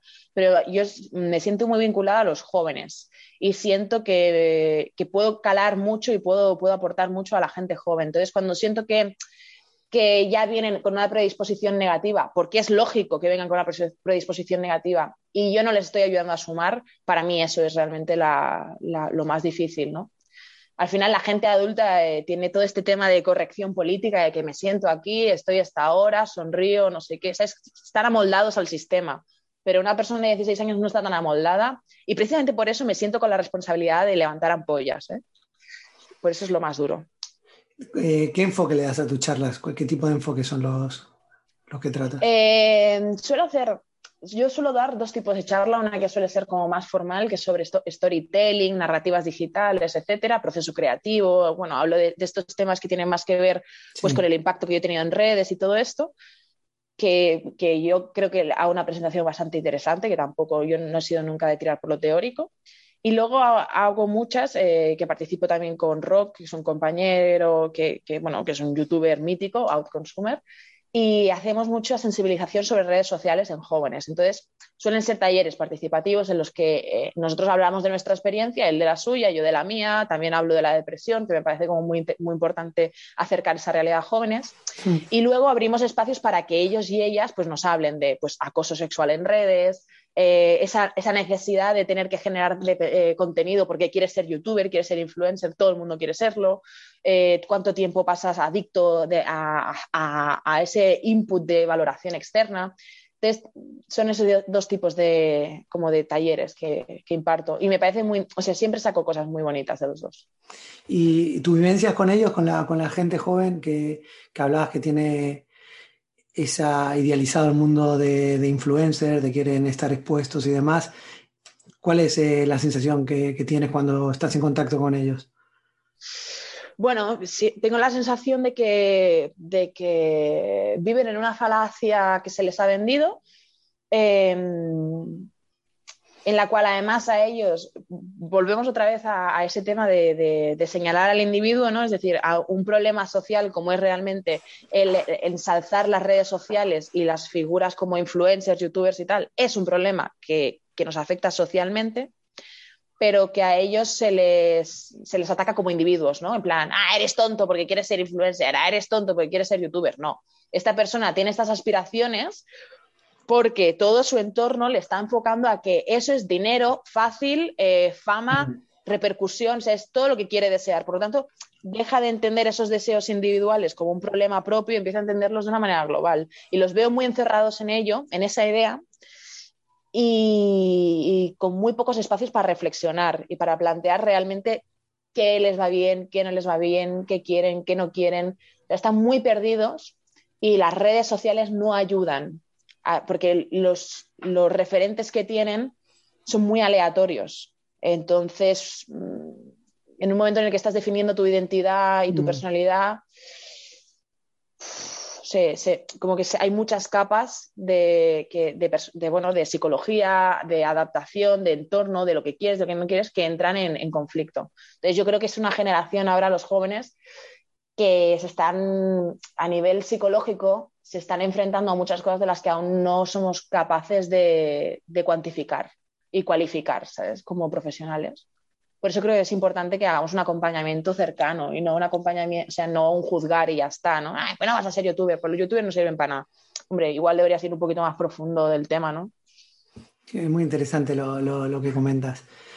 Dices que no, que no hay un espacio. ¿Qué espacio podría haber? Porque ellos, mm, su espacio bueno, eh, yo creo que debería haber más, eh, yo qué sé, eh, ¿sabes la típica clase de filosofía que al final nunca hace filosofía y se mm. vuelve como un espacio de debate en el cual hay incluso gente que se abre y, reflexiona sobre algo, te cuenta una experiencia y hay un mediador que lo conduce todo, pues yo creo que esos espacios se deberían fomentar por 10, por 15, porque al final el pensamiento crítico se construye de eso, de, fundamentar ideas, de exponer diferentes cosas, de, gestionar tus argumentos desde la emoción, es decir, para que tú, seas, como lo comentabas tú antes, o sea, para que tú seas capaz de ver un titular y que la emoción de golpe no te posiciones sin ni siquiera haber leído tres letras y tres eh, palabras, tú tienes que tener un trabajo interno en el cual tú sabes mm. cómo gestionas tu emoción y cómo gestionas la información. Tú sabes que cuando tú lees algo necesitas verificarlo,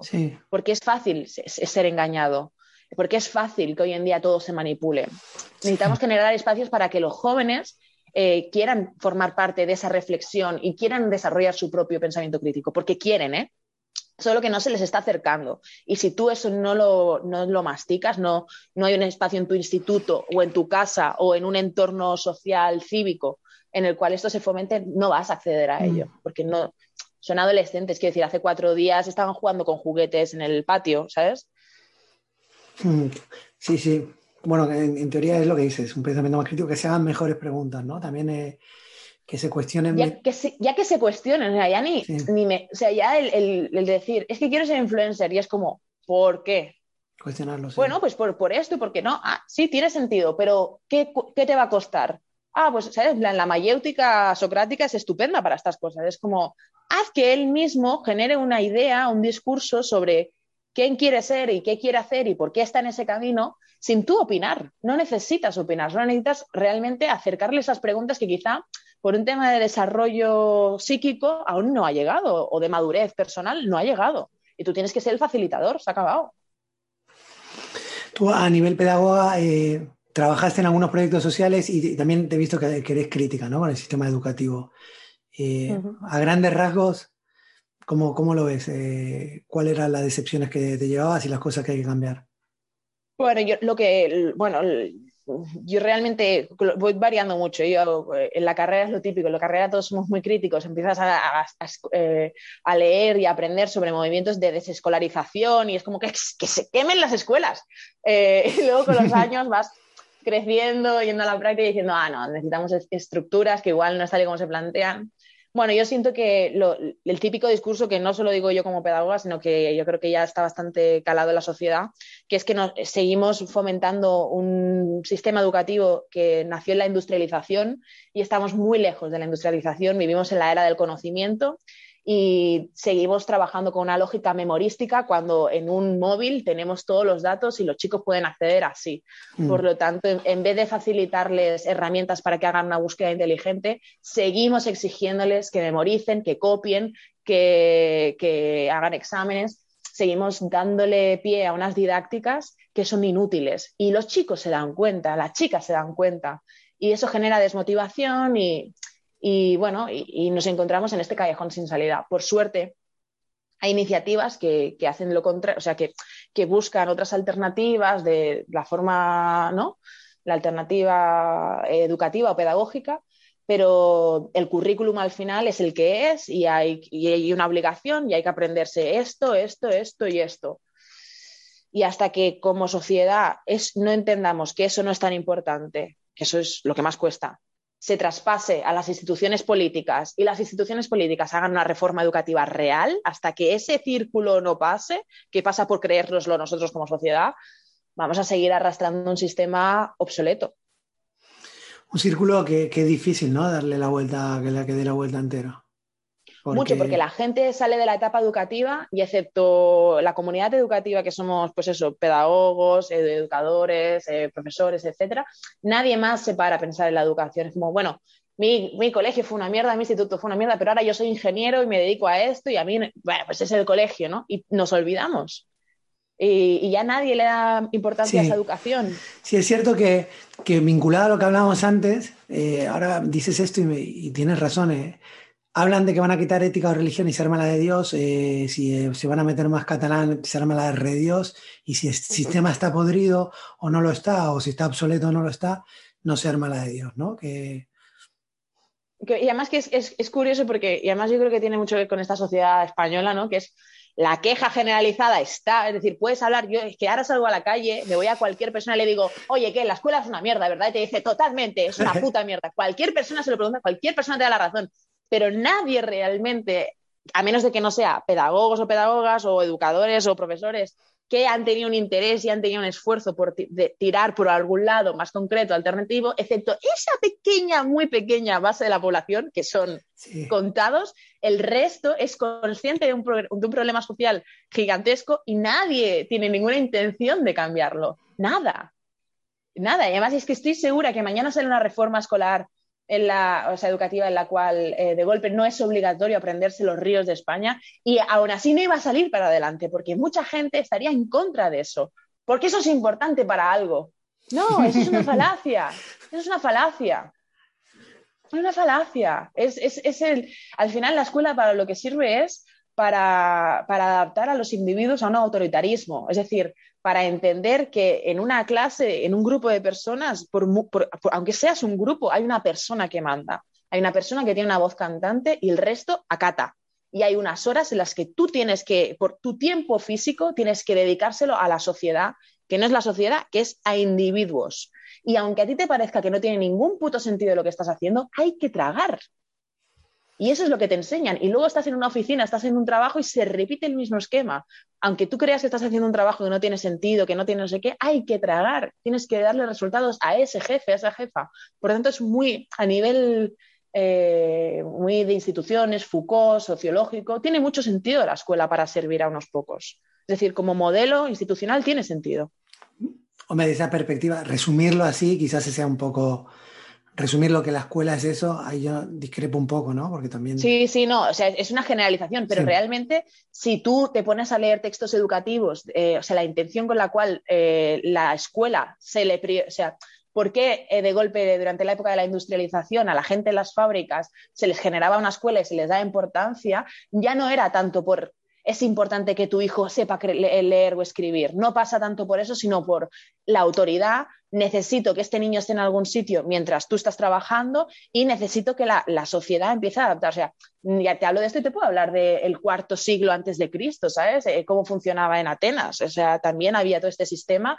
En los romanos, igual a la hora, el, el pedagogo, que era esa persona que. O sea, quiero decir, hay una larga historia de cómo la, autoridad se ha servido desde los más jóvenes y desde la escuela para traspasar unos valores eh, sociales, bueno, de sociedad, ¿no? O sea, Claro que sí, la escuela, pero hay que quitar un poco también esa idea naif de es donde, es donde aprendes a, leer y, escribir. Sí. Sí, no, no, que lo, que lo que dices tú, que, que tenga una. que aporte bastante no significa que ese aporte se tenga que cambiar y, y, darle, darle otro enfoque. Desde tu punto de vista, ¿quiénes son los que tienen que, que tirar y liderar ese, ese cambio? Eh, es que para mí tiene que ver con, una, con un poner en valor a nivel social. Es decir, por ejemplo, es como el tema de la violencia de género, ¿vale? Por mucho que hayan políticas que defienden a, las mujeres eh, delante de la violencia de género, si a nivel social no lo ponemos en valor, si tú escuchas como a tu vecina le están pegando y tú sientes que lo que tienes que hacer es distanciarte y es igual, es un problema de ellos, si no te interpelas, si, si, a nivel social tampoco vas a tomar medidas, si tú como víctima no te sientes capaz de ir a denunciar porque no sientes que se te vaya a dar la credibilidad, porque no sientes que se te vaya a proteger, ¿qué más da que hayan políticas? Si luego la aplicabilidad es muy limitada. O sea, lo que necesitamos es a nivel social poner en valor la educación, poner en valor lo que necesitamos transmitir a nuestros hijos, a nuestros sobrinos, a, los que vienen por detrás nuestro. Y eso es muy difícil. Porque hay una desconexión social, ¿no? De, a menos que me afecte en primera mano, eh, no me voy a involucrar. No, y, es muy bello porque esto es algo que pasa que eh, hay gente que ha tenido unos recursos económicos, que por lo que sea ha crecido con unos recursos económicos o accede a unos recursos económicos en su madurez y de golpe decide que sus hijos no van a, pasar una educación como la que ellos pasaron. Y de golpe llevan a sus hijos a escuelas Waldorf, a pedagogías alternativas, a que sí funcionan, pero otra vez estamos dejando acceder a ese tipo de educación más, como, más cuidada y, mejor solo a una clase muy concreta, solo a aquella clase que tiene esos recursos. Sí, corre muy, muy correcto, sí. Porque luego te vas a... Yo he estado dando, bueno, estaba dando clase de danza, que era otra cosa, pero en, en San Peter's School, por ejemplo, es una escuela aquí muy prestigiosa, en la zona alta, y las formas en las que ellos se acercaban a la educación, el trabajo en proyectos, los espacios que tenían, el tiempo que podían dedicar, eh, las ratios que tenían por clase, era completamente distinta. Hmm. Era un sitio donde te apetece trabajar, te apetece ir a, estudiar, te apetece llevar a tus hijos, pero claro. Pero por un tema de recursos, no por predisposiciones. Exacto. Y bueno, y tampoco para alargar mucho este tema, pero claro, es a nivel cuando trabajabas en proyectos, eh, al final las ganas puedes tener muchas, pero si no va acompañada de una inversión, no, es complicado. Sí, es muy complicado. Y, yo esto lo siento no solo que me pasa a mí, también tengo amigos, por ejemplo, que trabajan en el tema de, migraciones y tal. Y es una pena que hay un gran capital humano eh, trabajando en el ámbito social, tanto educativo como pues eso, intercultural, eh, social, que está agotado, que se siente sin recursos, que no puede soportar más esa situación de ver que, que por un tema administrativo tiene que dejar a, pues eso, familias a las que no se le dan el asilo, familias a las que no se les dan beca, familias a las que de golpe se les niega la educación, no la plural, sino una educación extraescolar, una educación, una igualdad de oportunidades. Entonces, la gente que estamos, yo ya no estoy, pero la gente que hemos estado o está en primera línea de fuego, se agota. Entonces, estamos dejando, estamos quemando un capital humano brutal de educadores, abogados, eh, pedagogas, mm. profesores, técnicos, de gente que sí está dispuesta a darlo todo, pero, claro, es como si yo te digo, mira, tienes que darle de comer a todos estos niños y te doy dos manzanas. Ya. O sea, hacer magia, ¿no? Claro, hacer magia y, o sea, hacer magia, que no puedes hacer magia, y cuando te veas que no puedes hacer magia y que tienes que ir a estos niños y decirles, mira, no, no vais a comer, mira, tú sí, y tú no, te destroza. O sea, es que es normal que te destroce. Y nos estamos cargando un capital humano brutal así, la gente no quiere trabajar ya de esto. Claro, y al final se, critica, se fomenta al público, pero como profesional prefieres ir a, un, a un centro como el que acabas de mencionar, que dice, joder, es que puedo aportar más, puedo, estoy haciendo lo que realmente me gustaría estar haciendo. Totalmente. Mm. A ver, si, la gente te quiere localizar, encontrar, ¿cómo lo puede hacer? Pues redes sociales. Twitter y, Instagram, eh, arroba catana3el, que sé que el nombre es como... Sí, lo vi, lo descubrí hace poco, que, significaba por lo de cat de gato, ¿no? Sí, sí. Y Anabel, con, en vez de B, o sea, la B es un 3 en vez de. Sí, sí, es, es, un nombre para. Además, la gente me decía, ¿pero por qué no te lo cambias? Así ganarás más seguidores. Y bueno, pues porque igual no tengo que ganar seguidores. igual es algo que quiero decir. Igual está bien así. Quien lo quiera entender, que lo entienda. Eh, la gente da muchos consejos que cuando, cuando estás así creciendo te halagan, pero también se mete todo el mundo, ¿no? En lo, hazlo así. Sí, sí. Sí, es como un embarazo, que de golpe la gente, todo el mundo sabe sobre niños, todo el mundo sabe sobre embarazos, tú, tú lo estás haciendo claramente mal, hay cosas que podrías estar haciendo mejor y ya, bueno. Eh, bien. ¿El mejor consejo que te dieron? A nivel de, bueno, sí, lo, que te dije mi amiga Nikki, lo de bloqueate mensajes de gente que no te siga, que gente que no conozcas, de gente que no esté en tus círculos, para no ni siquiera verlos. Eso fue el mejor consejo que me dieron de lejos, porque yo no sabía que eso se podía hacer. Y me, me libré, o sea, mi, salud mental hizo un pico hacia arriba otra vez. ¿Y el peor? ¿Tienes a uno el peor? Decir, para que hago caso. Bueno, el peor supongo que sería eh, la presión que recibía, sobre todo en mi entorno, de, no lo dejes, de, pero no dejes pasar este, este tren, ¿no? Eh, eh, no pares, porque no sabes cuándo vas a volver a tener una oportunidad así. Y, no lo digo como negativo, en plan, fíjate lo que me dijeron y no, entiendo el por qué me lo dijeron, pero, la, gente tenemos diferentes Sí, exacto, pero, entiendo por qué me lo dijeron y tenía sentido porque obviamente en el momento en el que desapareces de redes pierdes miles de seguidores, eso es así, o sea que tenían razón, pero resulta que, a mí me hacía feliz otra cosa que no era eso, por lo tanto ese consejo no era para mí. Bien, suelo preguntar un libro, un documental que, te haya marcado, que, aconsejes, que, regales. ¿Tienes es que hay muchos. o sea, hay que decir, Sí, de seleccionar uno en particular es difícil, pero que te venga a la cabeza. Que vaya pregunta, de verdad. ¿eh? eh cuando, la, cuando la pregunta dice, joder, es que tampoco voy a nombrar este que da. Es que depende del ámbito, claro, es que depende del ámbito. Si me tiras de educación, de educación tengo. Si me tiras a nivel social, eh, ¿sabes? Como. Bueno, no pues, sé, yo. El que te venga. Mira, de educación hay uno que se llama La Educación Prohibida, que es esta súper, que está en YouTube. Y luego hay otro que a mí me fue muy bien en nivel, bueno, vale, a nivel social hay otro que se llama La Doctrina del Caos, que no sé si la has visto, que eso está muy bien, de Naomi Klein. Ese está muy bien. A nivel social te explica cómo, cómo se ¿Es un libro o un documental? Es un libro que luego se volvió un documental y que está en YouTube, eh, que te habla de cómo se organizaron los golpes de Estado eh, en la Argentina o en ah, Chile, en tal, a nivel desde universidades de Chicago y tal, como hay toda una un pensamiento, sí, sí, sí, te explican en plan cómo funciona, en plan no estamos haciendo esto tanto por en sí eh, conquistar el Congreso o lo que sea, sino para generar un tipo de emoción concreta en la población, ¿no? Y ahí entran torturas, entran manuales de, de modificación, o sea, hay estudios detrás de, ese tipo de, agresividad y de violencia tan extrema. Esa es la doctrina del caos. Y luego otro también muy violento, pero que a mí me ayudó mucho, que este no sé cómo se llama. Ah, este lo vi hace poco. Mm, no sé cómo se llama, pero es de, bueno, en, Bucarest, en Rumanía, eh, la vida de unos chicos eh, que vivían en el metro. Eh, sus padres le metían palizas y vivían en el metro. Y de golpe, en 2002, una cámara se va con ellos y empieza a grabar la vida, el día a día de, niños toxicómanos en Bucarest. Y ese, a mí, ese documental me, me, petó fuerte la cabeza. No se lo recomiendo a nadie que esté triste o con depresión, mm. pero a cualquier persona que viva en una situación de privilegio y no se esté dando cuenta de la realidad, yo se lo pondría cinco minutitos, ni que sea. Bueno, muy bueno, muy bueno.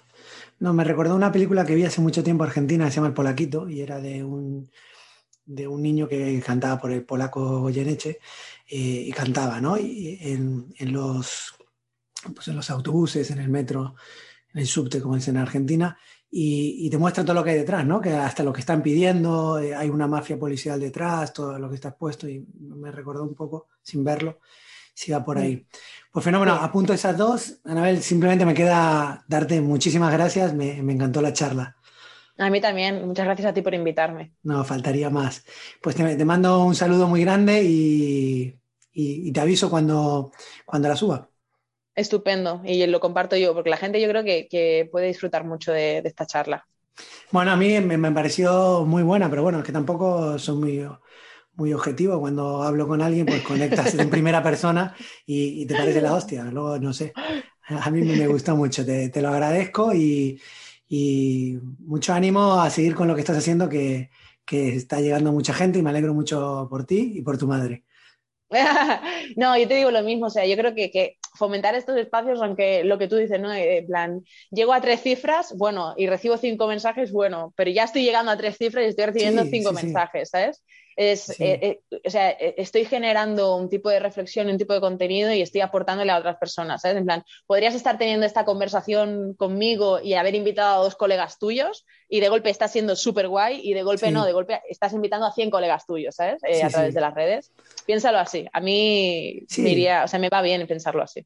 No, no, no, lo, lo, pienso así. Lo, lo, que querías poner, ¿no? Es un poco de eh, cómo idealizas o cómo en tu cabeza te crees que, que va a ser de una, de una manera. Y, lo mejor es eso, el golpe de realidad. Lo hablaba con, con mi primo que, que hace documentales y más, y es hacerte cargo ¿no? de tu subjetividad, de, de tu manera de ver. O sea, yo estoy hablando con, con, Anabel de mi punto de vista. Anabel ha hablado con mucha gente, pero, pero es esto. y, y, que además está el tema que antes lo has dicho y me ha hecho mucha gracia porque yo también lo decía, el decir, coño, pero yo estoy haciendo un podcast en tu caso, ¿no?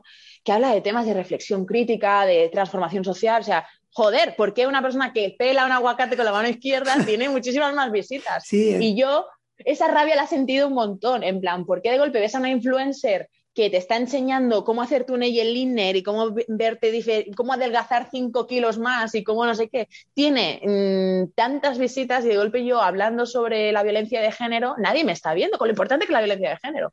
y hay que, hay que un poco decirle, ubícate, ubícate, date cuenta de dónde estás, cómo funciona esta sociedad y atente a sus consecuencias. ¿no? a mí eso me ha ido muy bien. Sí, sí. Eso, más que la rabia es eh, que te crees que todo es muy fácil y, no lo es, ni, ni, eres tan importante ni, ni tu mensaje tiene nada en especial, o sea, pues es especial para... Sí, pero eso es un aprendizaje brutal también, o sea, eso a nivel personal también el, el decir, hostia, yo me acuerdo cuando volví a redes que dije, hostia, vuelvo a redes, la gente, no, nena, perdiste 5.000 seguidores, estuviste medio año desaparecida, a nadie, a nadie le importa, es una mierda, o sea, ya no vas a volver a vivir eso seguramente.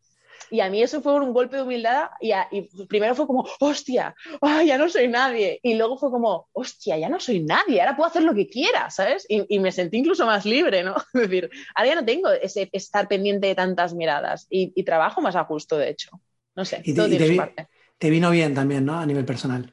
Claro, y, al no tener tantas miradas, las que tengo son aquella gente que realmente está aquí porque está queriendo estar aquí, ¿sabes? Mucha gente cuando le digo, perdí 5.000 seguidores cuando me ausenté, la gente es como, oh, pues no sabían lo que hacían, no sé qué. No, genial que se hayan ido, porque esta es la gente que luego me exigía, este vídeo no ha sido tan gracioso, podrías habértelo currado más. Era como, ¿Para qué me.? Claro, obvio. O sea, cuando llegas a mucha gente también recibes muchos gilipollas. Entonces, ahora no llego a tanta gente, pero recibo, no llego a tanta gente, hago aquello que me gusta y recibo mensajes de, de, poca gente que, que me, me, me, dicen cosas guays. Que no es ni eres la mejor del mundo, te idolatramos, guas, que tienes muchos seguidores, ni es esto no me ha gustado, eh, tienes, eres una mierda, no sé qué. No, es gente en plan, hostia, tía, ese chiste está guay. Gracias. Ya está, está todo bien. Es que es curioso que siendo gratis, ¿no? Tú estás dejando tu tiempo, eh, te la estás rebuscando para sacar un hueco, has dejado tirado a una amiga, oye, no puedo porque quiero subir esto, y te exigen, ¿no? No pagan un duro, eh, no le cuesta nada y, te exigen, tío, eh, estás, estás, bajando el nivel. Sí, Sí, porque además estás compitiendo, o sea, además tú, tú puedes, puedes tener esa mentalidad, pero la realidad es que tú estás compitiendo con mucha más gente que está haciendo lo mismo que tú gratis. Por lo tanto, en principio tienes que escucharte esas consideraciones. Ni una mierda, o sea, yo es que de verdad, llega un momento que, que, es como paso, paso, paso, paso, paso. Y si creo contenido tiene que ser o porque me apetece mucho o porque me lo están pagando, como es ahora mismo el caso, ¿sabes? Y si no llego a ese punto, o sea, yo, realmente esta, esta, discusión la tuve con un amigo, unos amigos hace poco, que ellos sí tienen muchísimos más seguidores y viven de, de ser influencers. Y yo les decía, es que si yo no cobro dinero, me cuesta subir vídeos, de verdad. O sea, ya he, llegado a este punto y me decían, sí, guapa, pero es que para que puedas cobrar dinero tienes que tener una repercusión mediática y para tener repercusión mediática tienes que subir vídeos gratis. Y yo fue como, ya, pues es que no me apetece pasar por eso, ¿sabes? Claro, ya, pero es que todos nos lo hemos currado así, todos lo hemos hecho así. Vale, está divino, pero a mí ya hacer vídeos gratis todo el rato para mantener la máquina y el algoritmo vivo y todo el mundo pendiente y en vilo, no, no va, no va conmigo. No, aparte ya pasaste por eso, ¿no? Ya tuviste una época que tuviste mucho trabajo, mucha exposición y ya te lo, te lo puedes permitir. También es, es cierto que cómo te posicionas también te, te ayuda. O sea, si tú te posicionas en a un contenido bueno, tal, pues ese posicionamiento va a hacer que me quiera, sabe lo, lo, que tengo y voy a ser un poco más exclusiva que tú, que el día que, que venga otra que haga algo parecido. Hay algo que no se habla, eh, que yo creo que, debería, que no se habla porque obviamente no tiene sentido para esta gente, pero que es muy importante que también se hable, que es la gente se piensa que los influencers tienen dinero yo tengo muchas amistades que son influencers, no cobran una puta mierda. O sea, ¿qué te piensas? La gente y, es, y, yo mismo miro a estas amistades y digo, pero ¿por qué sigues? ¿Por qué estás siguiendo? Estás siguiendo simplemente por un tema de reconocimiento, de atención, de, sentirte que estás en la cresta de la ola y la gente te valora. Pero estás sacrificando muchísimo tiempo mm. de tu vida por cero dinero o por casi cero dinero y por aguantar muchas tonterías. Pero es que primero habría que catalogar qué es ser influencer, porque si tú tienes muchos amigos que son influencers, pero ¿qué significa eso? Porque si no hacen pasta... Eh, no, bueno, pero tienen muchos seguidores. Es decir, suben vídeos y tienen muchas visitas a esos vídeos y de golpe tienen mucha gente que les sigue y de golpe se hacen virales cosas que hacen y no paran de hacer contenido y cosas de humor y siguen en ese círculo, pero luego, claro, ¿cómo monetizas esto? ¿Alguna vez le sale una publicidad? Bueno, bueno, pero un día me salió una publicidad y me pagaron 1.500 euros. Sí, joder, pero si te sale una publicidad y te pagan 1.500 euros cada tres meses, no te está saliendo tan a cuenta, ¿sabes? En mm. plan, si, si realmente sigues viviendo en un piso, eh, compartiendo habitaciones, ahogado con tus facturas, eh, y sigues en esa dinámica y han pasado tres años y no has conseguido nada, ¿por qué lo estás haciendo? A mí no me engañes, no lo estás haciendo porque esto sea una oportunidad laboral, lo estás haciendo porque a nivel ego, narcisismo, eh, posicionamiento en tu cabeza te está funcionando y chapó y me alegro, pero dejemos de vender a la gente que la, que, la gente es influencer por hacerse rica, no, influencers con pasta hay unos cuantos.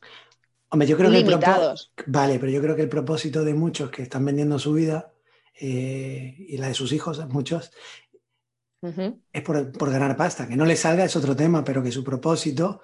Sí, sí, sí porque, hay una falsa ilusión, ese es el problema, que la gente vive de esa falsa ilusión de que hay cuatro que sí que hicieron mucho dinero en su momento, en su momento, que se pagaba. O sea, ahora mismo los influencers no se pagan ni de broma como se pagaban hace cuatro años o hace diez años. No, no, no, no, todo va en bajo, no obviamente, porque cada vez hay más. Las marcas antes les funcionaba muy bien, porque antes tú de golpe veías a una persona que seguías que te anunciaba una cosa y te la creías. En plan, ah, vale, me lo está haciendo porque. Y ahora es como, ah, ya, va, ya sé, o sea, es como un anuncio de la tele. Ya, ya la gente no, no, no, no, tiene esa confianza en esos influencers. Y ahora mismo también te digo, las marcas no tienen los presupuestos que tenían antes, por lo tanto tampoco contratan tanto influencers. al final, y al final estás haciendo también que tu economía dependa de lo que, no solo de lo que la empresa que te contrata quiere, sino de que la, de dos empresas, de que de golpe el algoritmo, por lo que sea, no te beneficia, dejas de ganar seguidores o pierdes seguidores, por lo tanto, se van a la mierda tus campañas, o haces una, dices algo y se vuelve polémico y te afecta negativamente, dependes de esa empresa que es Twitter o Instagram, y luego dependes de la empresa externa que si quiere te contrata cuando él quiera o como quiera, o depende de qué presupuesto para que tú le promociones X. Eh, si de esto, de, o sea, de verdad, esto depende a tu pan, me parece muy duro, me parece mucho más, o sea, yo viviría más tranquila barriendo las calles, sabiendo que cada día tengo una calle que barrer y cobrando mi sueldo dignamente, ¿sabes? Que no, yo a nivel personal también, yo qué sé. No, pero también, así, también va, también va por lo que comentábamos antes, ¿no? Si eso que estás haciendo es tu pasión y te vuelve loco, bueno, pues lo estás haciendo con... Sí, sí, obviamente, obviamente. Pero ahí también hay que entrar a valorar el decir, hasta qué punto estás haciendo esto porque es tu pasión y hasta qué punto estás haciendo esto porque te has vuelto a... Yo me volví adicta, o sea, yo hablo de esto así y soy muy crítica porque yo fui esa persona, porque yo me volví adicta a los retweets, a los likes, a las views, a los follows yo constantemente tenía que revisar mi teléfono y necesitaba ese subidón. Hay que ir con mucho cuidado, hay que intentar no engañarse. Lo que es eh, alimento para el ego, lo que es alimento real es una manera de vivir y lo que es realmente entrar en esas dinámicas por inercia también, ¿eh? que es lo que están entrando los chicos y las chicas jóvenes. Sí, y quiénes son tus referentes, ¿no? ¿A dónde, a dónde quieres apuntar? Pues finiquitamos con esto de en todo lo alto. Estupendo. Estupendo. Me ha pasado varias veces, despedirme tres veces y luego hay un juego ahí tremendo en la despedida. Y algunas veces, como ya no entra, no puedo poner, pero esto, con tu permiso, va, a entrar. Sí, sí, sí, va dentro, va dentro. Ya, me, ya me matarán todos los influencers. Claro, como tú no eres suficientemente influencer, yo, vale, vale, sí, es eso. Es eso, es eso son eh, hay mucho hay mucho cuchillo ahí en el influencer también, hay mucho hay, mucho cuchillo. Y, yo que soy muy yo soy de verdad que soy muy tranqui o sea yo soy muy relax. Y es como a mí déjenme déjenme con mi gata mis lecturas y mis pinturas déjenme en paz.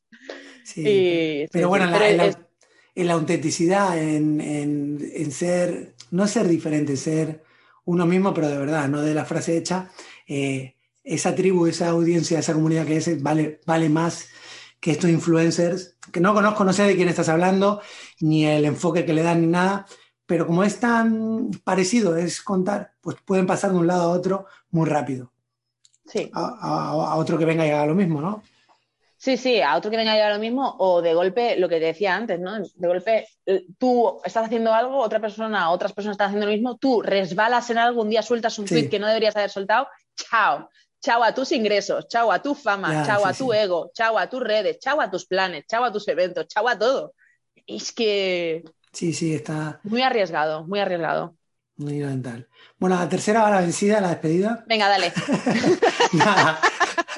te, te mando un saludo muy grande, te lo agradezco mucho. Igualmente. Y estamos en contacto.